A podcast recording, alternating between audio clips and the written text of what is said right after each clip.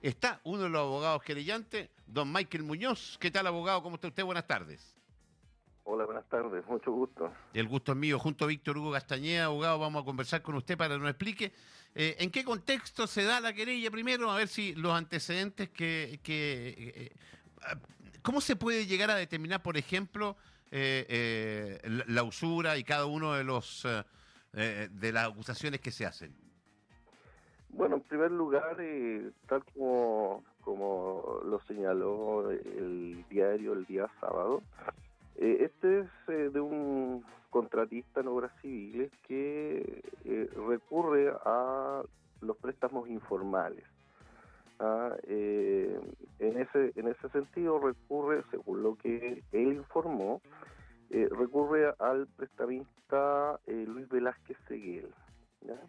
Fueron dos oportunidades, una primera... En ya lo había, perdón abogado, ¿ya lo había hecho en otras ocasiones o era la primera vez?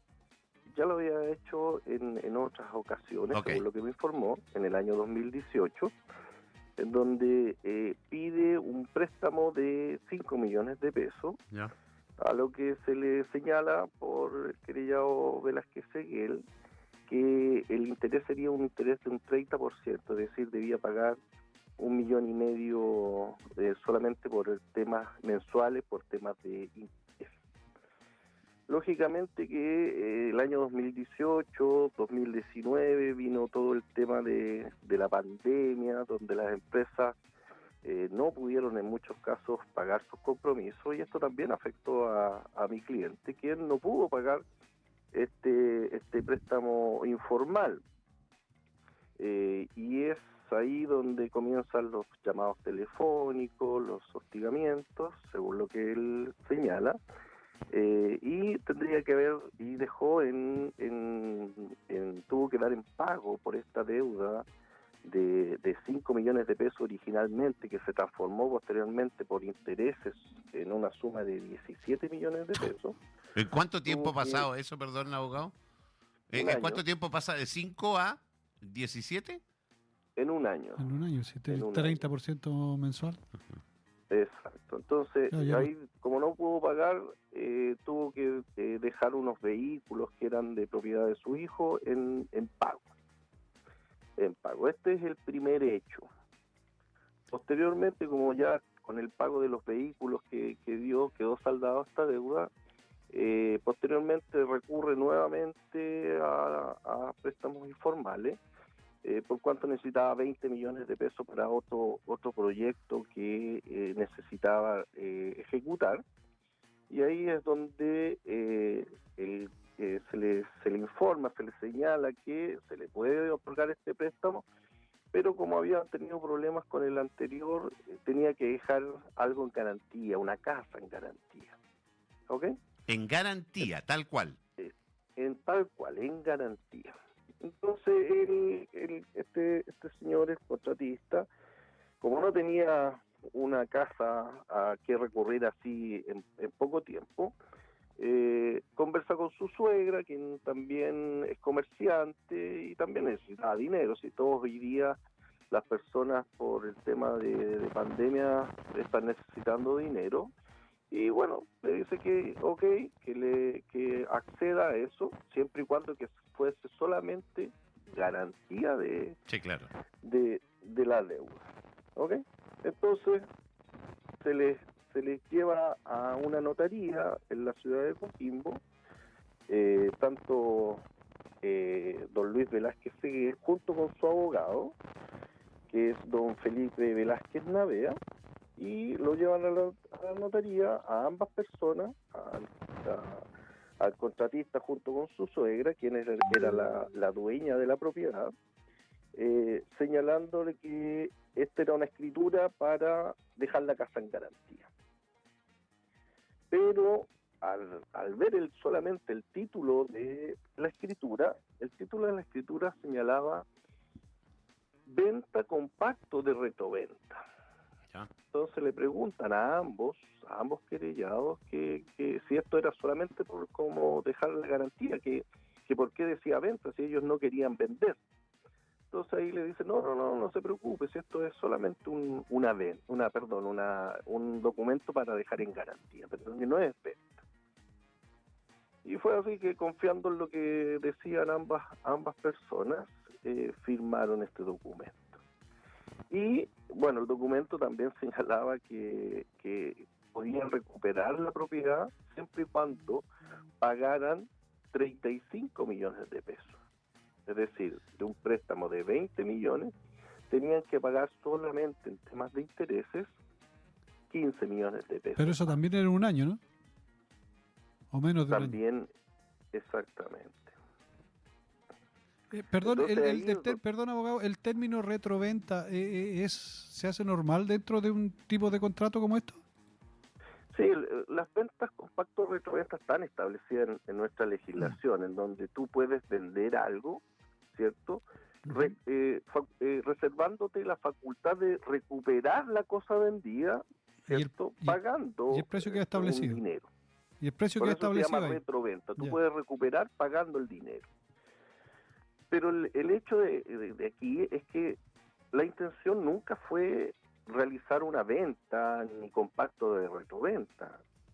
Eh, la intención de ellos, según lo que se les señaló, era solamente dejar la casa en garantía por este préstamo, nada más. ¿Ok? Entonces ahí donde juicio de los querellantes, en, estos dos hechos, se configuran los delitos de usura, estafa y asociación ilícita para delinquir. Esos son los hechos que eh, en la querella se le están imputando a, a, ambas personas. ¿Por qué al concejal Velázquez, por qué a Felipe Velázquez, siendo que eh, quien hace el préstamo, ¿no es cierto? Eh, me imagino que con quien se firma el préstamo es con don Luis Velázquez, ¿o no? Sí, lo que pasa es que, de acuerdo a lo señalado por, por eh, mi representado, quien también estableció las, las condiciones fue el, el abogado de don Luis Velázquez, que es su sobrino Felipe Velázquez, quien también participó él también en, los hostigamientos, eh, porque le decía, mire, si no pagan este, este préstamo, les vamos a quitar la casa. Eh, y ahí habría participado también eh, el, el, querellado Velázquez Navea, ¿ya? Y fue él también, junto con, con Luis Velázquez, quienes llevaron a las personas a la notaría y frente a la pregunta que si era una venta, eh, como decía la escritura, o era garantía, ellos señalaron que no, que era solamente eh, una, un documento para dejar el, la casa en garantía por el préstamo. Pero existe. Entonces, por eso. Haciendo las veces. también. Haciendo, perdón, estamos junto a, Michael Muñoz, abogado, haciendo las veces el abogado del diablo yo, ¿ah? Eh, ¿Existe algún elemento, eh, porque puede estar, yo no sé cómo actúan los jugadores en base a la palabra de uno versus la palabra del otro, me imagino que tienen que haber pruebas de por medio. Eh, ¿Existe algún elemento probatorio que acuse al concejal Velázquez? Bueno, eso, eso será tema de la investigación que debe realizar el Ministerio Público. Aquí nosotros hemos presentado eh, querella criminal por los delitos que, te indiqué eh, en contra de dos personas y tendrá que ser el Ministerio Público quien tenga que eh, realizar la investigación para establecer eh, las responsabilidades de, ambos de ambos personas en los hechos que hemos señalado. ¿Cuánto tiempo va a pasar para esto, para esta investigación?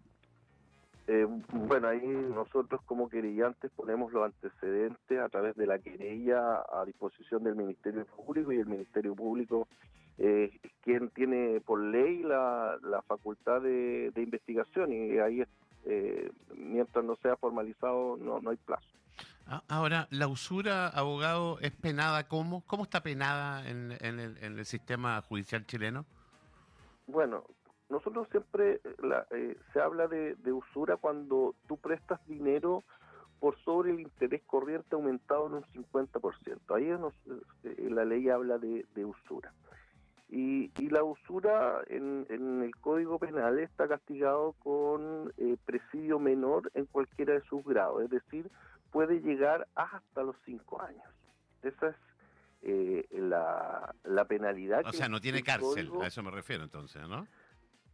va a depender, va a depender de, si las personas tienen antecedentes anteriores. Ah.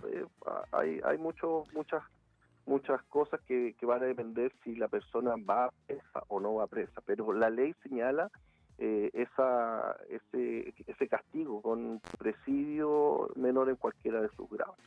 Perdón, abogado, no, entendí bien. ¿Cuánto dijo la, usura? Perdón, ¿la penalidad? no, no, no. ¿Desde cuánto el, interés hacia arriba se, se considera usura? El interés corriente aumentado en un 50%. Un 50%, o sea, 5, 8%, más, más que eh.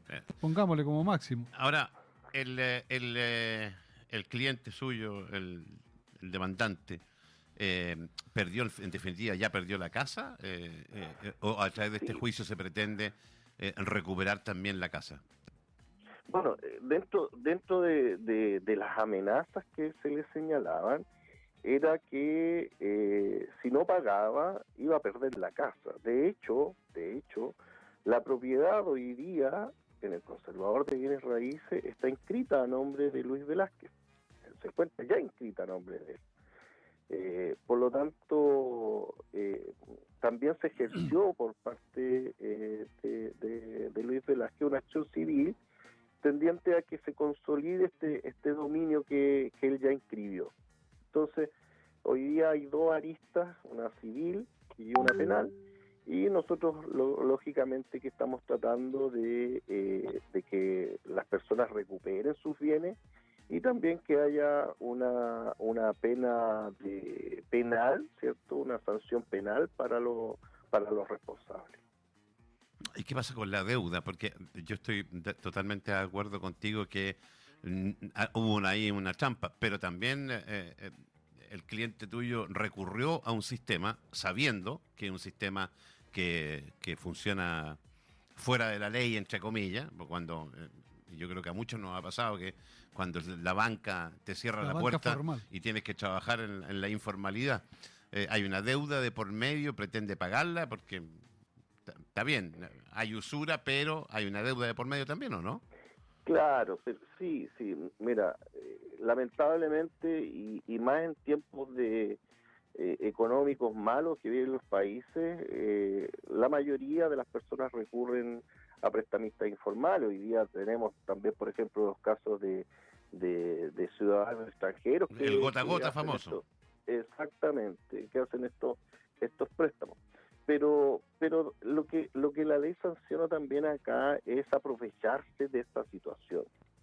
Porque tú puedes prestar dinero, si no hay problema en que puedas prestar dinero pero no puedes prestar dinero sobre lo que establece la ley. Entonces, al, hacer eso, tú te estás aprovechando de la situación coyuntural de una persona, de, de, de, la necesidad de una persona.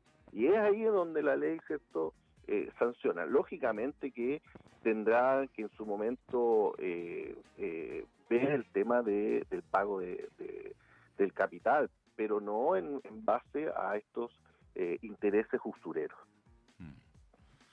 Es tema difícil, ¿ah? porque, porque, a ver, sin lugar a duda hay que, eh, yo insisto lo mismo, llegar al sistema informal de crédito es una cosa que, que, lamentablemente varios hemos tenido en algún minuto de nuestra vida a lo mejor que hacer, pero sabemos lo que nos estamos metiendo también, ojo con eso.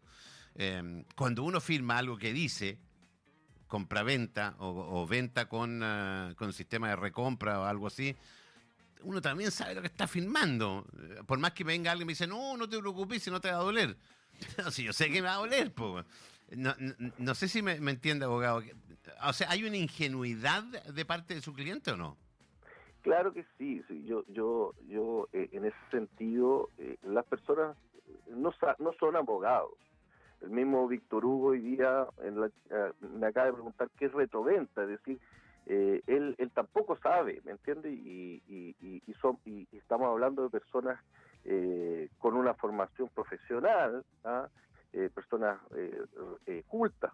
Entonces, si, si, si, si la mayoría no sabe de esto, menos lo va a saber una persona común y corriente. Son términos que, que a lo mejor son, son fáciles de entender para los abogados, pero para el común de la gente no. Entonces, si a ti te dicen, si tú le dices, oiga, ¿por qué dice aquí esto? Y te dice, no, no se preocupe, solamente eh, para dejar en garantía la propiedad, no es venta. Bueno, la persona firma. Más, más aún, más aún cuando, cuando está también de por medio la entrega o no entrega del dinero que se necesita. Entonces, frente a eso también la persona eh, firma en atención a que necesita la urgencia del dinero. Sí, e, es, eh, es complejo. Bueno, están los antecedentes, ahora que es, eh, es la justicia la que tiene que actuar nomás. Claro, por eso, por eso nosotros hemos, hemos presentado esta querella, ¿ah? como para dar el inicio a la investigación. Ahora tendrán que ser la fiscalía quien, quien, quien investigue y posteriormente serán eh, los tribunales eh, ya de garantía o el tribunal oral en lo penal quien determine si existió el delito y la responsabilidad y las sanciones que a, cada uno de los querellados le, le competen. Ok, abogado Michael Muñoz, muchas gracias abogado por su tiempo. No, encantado. Muchas gracias a ustedes. Que le vaya muy bien. Chao, chao. Igual, gracias. Chao.